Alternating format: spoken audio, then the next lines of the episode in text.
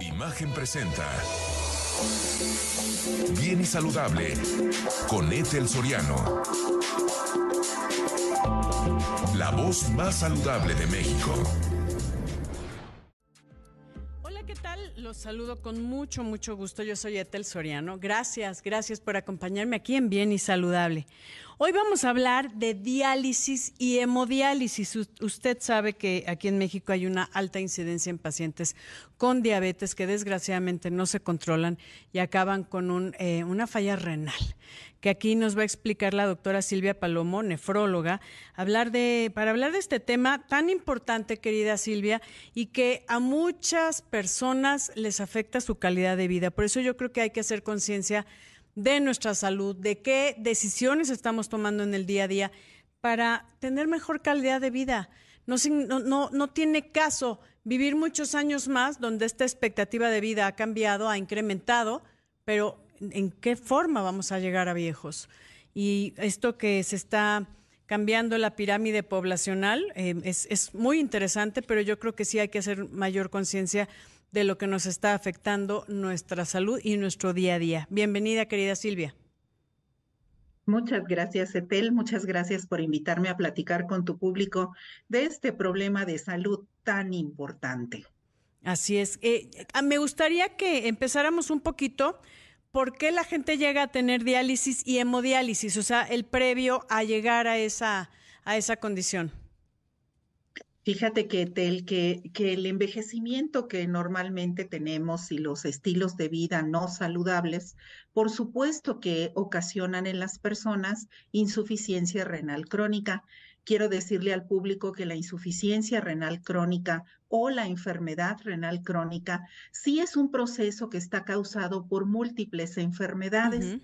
Esta, esta enfermedad tiene un carácter progresivo y desafortunadamente es una enfermedad irreversible. Esta enfermedad, la insuficiencia renal crónica, por supuesto que puede ocasionar la muerte de los enfermos, pero afortunadamente tenemos algo que se llama terapia sustitutiva. Esta terapia sustitutiva es algo de lo que vamos a hablar el día de hoy, porque fíjate que casi el 10% de toda la población adulta en el mundo tiene insuficiencia renal. Causada por... nosotros, fíjate que las principales causas son la diabetes, la, diabetes. la hipertensión y seguido de las enfermedades glomerulares primarias y secundarias. Propiamente del riñón. Así es, así es. Pero la diabetes y la hipertensión casi ocasionan más del 50% de los casos de insuficiencia renal en todo el mundo. Por lo tanto, estas dos enfermedades son realmente de cuidado y qué bueno que existe este espacio en tu programa.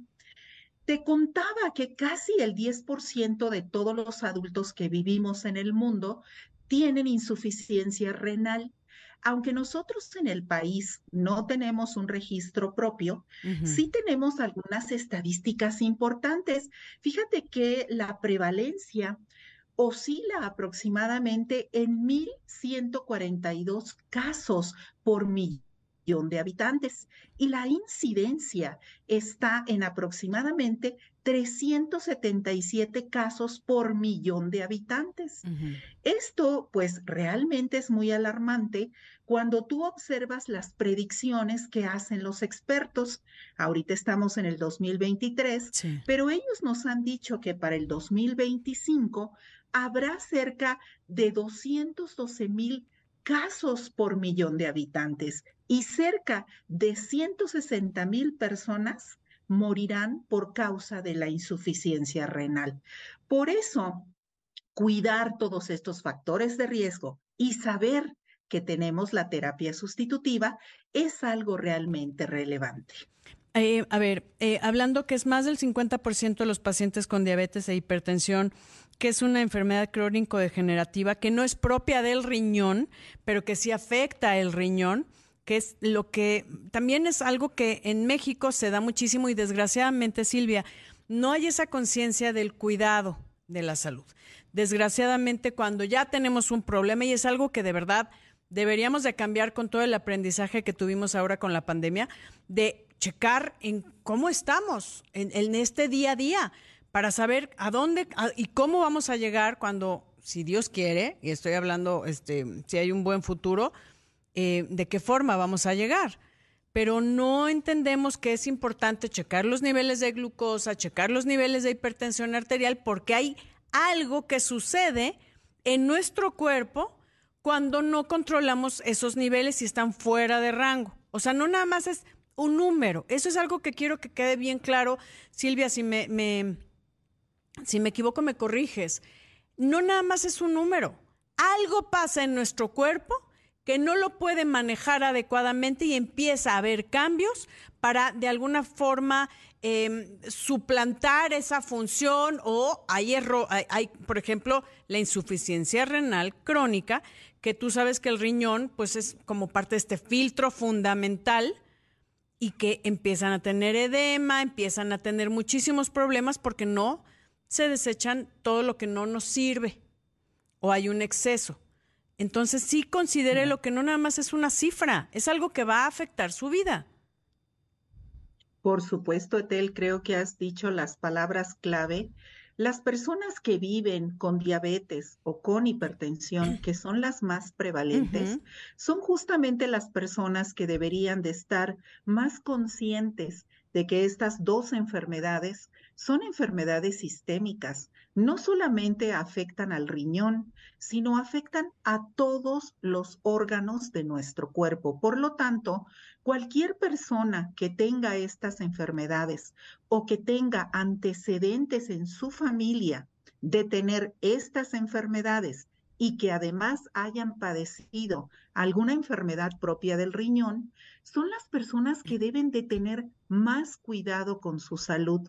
En realidad, fíjate que la base de los tratamientos es justamente un estilo de vida saludable, la dieta que no nos gusta tanto, pero que es muy importante para preservar la función renal. Así es. Querida Silvia, me tengo, te tengo que interrumpir un segundito porque voy a una pausa, pero regresamos con más información, amigos, sobre este tema tan, tan relevante, diálisis y hemodiálisis. Y qué pasa cuando nuestro riñón no funciona adecuadamente con una insuficiencia renal crónica. Regresamos, no se vaya. Y estoy platicando con la doctora Silvia Paloma acerca de la diálisis y hemodiálisis y comentamos la importancia de que no solo es una cifra, querida Silvia, que hay cambios en tu cuerpo y en este caso cuando empieza a afectarse el riñón, que hay una insuficiencia renal crónica. ¿Qué es eso y por qué se requiere una diálisis y en otros casos hemodiálisis? Cuéntanos un poquito la diferencia de una y otra y qué pasa cuando hay una insuficiencia renal crónica. Tu, micrófono, querida Silvia. Perdón. Ahora sí. Fíjate que cuando, que cuando el riñón deja de funcionar, nuestro cuerpo acumula una enorme cantidad de sustancias a las cuales les llamamos comúnmente toxinas urémicas.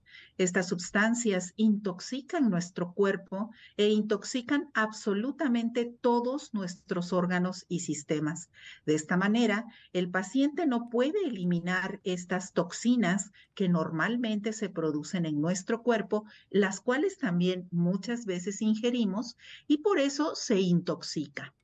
Únicamente la terapia sustitutiva, que también la conocemos en medicina como terapias de soporte de vida, son las que pueden liberar al paciente de este estado de intoxicación. Estas terapias sustitutivas, como bien lo has dicho, son la diálisis peritoneal, la hemodiálisis y el trasplante renal. Estos tres tipos de terapias sustitutivas son los únicos que le permiten al paciente liberarse de estas eh, toxinas que realmente envenenan su cuerpo. Entonces, eh, estas terapias sustitutivas realmente no son de un acceso universal en nuestro México. ¿En qué consisten? Bueno, la diálisis peritoneal consiste en insertar un catéter en el abdomen y a través de unas bolsas especiales, el paciente se hace unos recambios al día para poder liberarse de esas toxinas, comer mejor y tener una mejor calidad de vida. La hemodiálisis consiste en hacer una fístula arteriovenosa en el brazo para, a través de esa fístula, conectarse a una máquina que le limpia completamente su cuerpo. Y bueno, el trasplante renal consiste en colocar el riñón de otra persona, ya sea viva o muerta, en el paciente. Estas tres terapias sustitutivas de la función renal son las que le permiten al paciente vivir mejor, con calidad, haciendo lo que siempre hace y reincorporándose idealmente a sus actividades laborales. Que aquí lo importante, Silvia, es que no deberíamos de llegar a esos, a esos estadios. Eh, porque sí le va a permitir regresar a sus actividades, pero no es lo mismo estarte eh, filtrando tú, si lo puedo llamar así, eh, para palabras sencillas, em, ya sea con una diálisis o a través de conectarte a una máquina donde va a hacer este proceso de filtrado, si hubiéramos hecho lo que teníamos que hacer previamente. Eh, ¿Cuántas veces, aprox, para que la gente lo comprenda mejor? Es como que tú vas a hacer la limpieza de lo que debería ser tu riñón, para que lo pongamos así, en la, en la diálisis. ¿Cuántas veces se debería de hacer para que estés limpiando todo, todas esas sustancias de desecho que podríamos em, decir que hace nuestro cuerpo y que si el riñón no funciona adecuadamente, pues lo tenemos que hacer de una forma eh, pues sustitutiva, ¿no? Claro, fíjate que con la diálisis peritoneal tenemos la ventaja de tener la diálisis nocturna, pero en promedio las personas necesitan hacerse un recambio cada cuatro horas. Esto realmente es, es eh, todo un día pues eh, que el paciente tiene que estar al pendiente de su tratamiento pero cuando el paciente tiene un peritoneo adecuado, puede hacer la, diálisis peritoneal nocturna. ¿En qué consiste? En que las instituciones públicas del país le otorgan al paciente una máquina, el paciente aprende a hacer su, su conexión y desconexión durante la noche, la máquina hace el trabajo, el paciente duerme y el siguiente día se desconecta de la máquina guarda su catéter que tiene en el abdomen y puede continuar con su vida habitual. Ok, eso no, está tan padre tampoco, ¿no? No, bueno, no, pero es una buena manera para los pacientes que tienen una indicación tener este tipo de recursos que otorgan las instituciones públicas.